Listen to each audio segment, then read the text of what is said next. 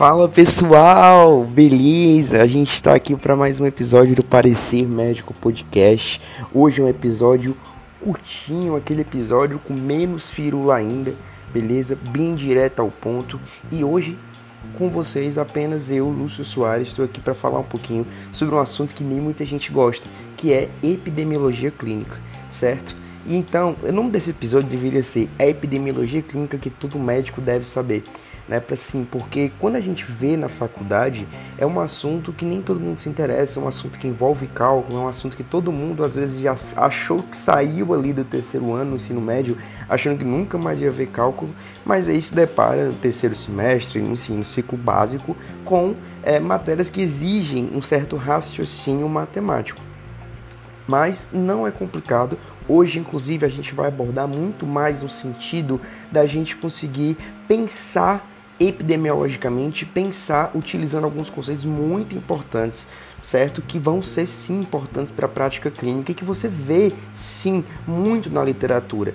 Então, o intuito desse, desse nosso episódio é mais introduzir esses conceitos e quando você se deparar na literatura, quando você estiver lendo se deparar com termos como sensibilidade, especificidade, valor preditivo, negativo, positivo, você ter uma noção do que é e saber interpretar quando aparecer nos artigos, quando aparecer no capítulo do livro referência que você está estudando, certo? Então vamos lá. Primeiro eu vou falar para vocês que quando a gente fala de testes diagnósticos, a gente geralmente vai usar uma tabela 2 por 2 né? Aquela famosa tabela que você já deve ter visto, paciente doente, sim ou não, teste positivo ou negativo, certo? Mas eu não vou me ater a cálculos e nem a como interpretar aquela tabela, mas sim os conceitos que advêm daquela tabela.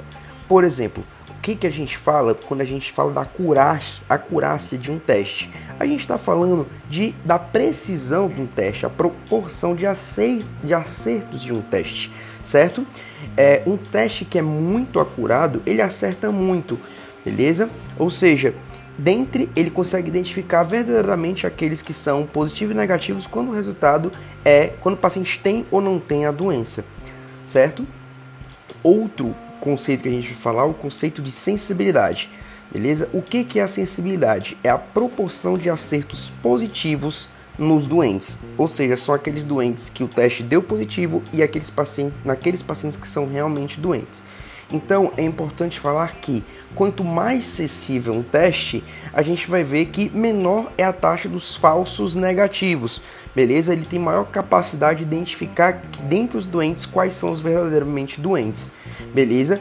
Então a gente confia mais no resultado negativo do teste, certo? A gente vai ter é, é, poucos falsos negativos, beleza? Mas isso não exclui a possibilidade de ter falsos positivos. Então, qual é o intuito de um teste altamente sensível? Geralmente é um teste, é um, são testes diagnósticos de triagem, beleza? Por exemplo, testes rápidos para HIV, né? Quando a gente tem o objetivo de excluir uma doença e a triagem de uma, de, um, de uma doença grave, certo? E quando a gente fala de especificidade, é a proporção especificidade é a proporção de acertos negativos nos pacientes sadios, ou seja, quando o teste dá negativo naqueles pacientes que são realmente sadios, certo? Então, quanto maior a especificidade, menor vai ser o número de falsos positivos. Então aqui, galera, eu vou confiar no positivo. Quando aquele teste der positivo, realmente o paciente vai ser doente, beleza? Então, ele é bom para confirmar diagnósticos, certo? E também para evitar traumas psicológicos naquele, naquelas doenças que trazem uma carga emocional grande para o paciente, certo? Doenças graves, certo? E temos dois valores preditivos. A gente vai ter um valor preditivo positivo e o valor preditivo negativo.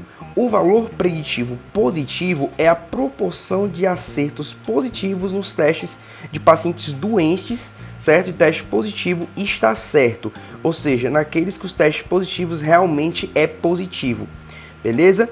É o que a gente chama de probabilidade pós-teste positiva, certo? E quando a gente fala de é, é, valor preditivo negativo, é a chance de um teste negativo estar certo beleza? É uma probabilidade pós-teste negativa.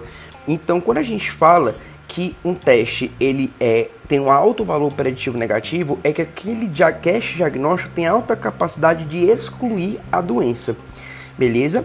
Então, alguns conceitos importantes que a gente precisa saber. 1. Um, a sensibilidade e a especificidade são características inerentes do teste, certo? Elas não variam. Então, cada teste vai ter a sua especificidade e a, tua, e a sua sensibilidade. 2. Os valores preditivos, eles variam com a prevalência, certo? Então, o que, que é a prevalência? É que, o que a gente chama de é, é, probabilidade pré-teste. É, ou seja, antes do teste, qual é a probabilidade daquele indivíduo ter a doença? Importante dizer que essa prevalência ela vai variar com relação ao contexto epidemiológico que você se encontra. Então, se um paciente, por exemplo, jovem, ele vai ter uma baixa probabilidade pré-teste de ter uma doença coronariana, certo? Se a gente está falando de um paciente é, da região, sei lá, dos Estados Unidos, ele vai ter uma baixa probabilidade pré-teste, por exemplo, de ter uma doença tropical infecciosa como seria a dengue, beleza? Então isso varia com relação ao contexto epidemiológico que a gente está falando, mas que vai variar e vai dizer para a gente diferentes valores preditivos de, diferente da sensibilidade da sociedade que não varia. Beleza? Então, quanto maior a prevalência, maior vai ser o valor preditivo positivo, maior vai ser a probabilidade daquele teste positivo estar certo, certo? E, quanto, e menor vai ser a, o valor preditivo negativo. Beleza? A gente vai confiar menos no resultado negativo. E quanto menor a prevalência, menor vai ser o valor preditivo positivo e maior o VPN, ou seja, a gente vai confiar mais no teste negativo. Certo? Então, é, a gente precisa ter o contexto epidemiológico e individualizar o teste pensando no valor preditivo, beleza? Outro ponto que varia também o valor preditivo, principalmente, é a sensibilidade e a especificidade. Por quê? Quanto maior a sensibilidade, maior vai ser o valor preditivo negativo, ou seja, a nossa capacidade de excluir um teste. Agora, quanto maior a especificidade, maior o valor preditivo positivo, ou seja, a capacidade de confirmar um diagnóstico, beleza? Então, esses são os conceitos mais importantes que a gente tem com relação a testes diagnósticos. E para finalizar, eu queria só falar para vocês sobre o que, que é, o que, que são os testes múltiplos. O qual é o sentido na prática da gente pedir, é, por exemplo, se, é, é, testes, exames confirmatórios, exames em paralelo, exames em série. O que, que é isso? Beleza? Quando a gente fala de exames, testes em série, a gente está se referindo ao que? É quando a gente vai lá e vai pedindo exames. Por exemplo, eu quero, chega um paciente, eu solicito primeiramente um exame de triagem, né? Digamos que um paciente está em investigação de um câncer, né? Um câncer do trato gastrointestinal. Eu posso pedir um marcador tumoral inicialmente, aquele marcador tumoral deu positivo, eu posso pedir um outro exame, um exame de imagem, um ultrassom, né? E depois esse exame também deu sugestivo e eu posso pedir outro exame, uma TC com contraste para confirmar aquele diagnóstico, né? Esse processo eu estou aumentando a minha especificidade, beleza? E isso busca geralmente confirmar um diagnóstico. Já quando eu estou me referindo a um teste em paralelo, certo? Quando eu vou lá e solicito vários exames ao mesmo tempo, né? Isso é o intuito de afastar a doença, beleza? Eu vou tentar é, aumentar a minha sensibilidade certo?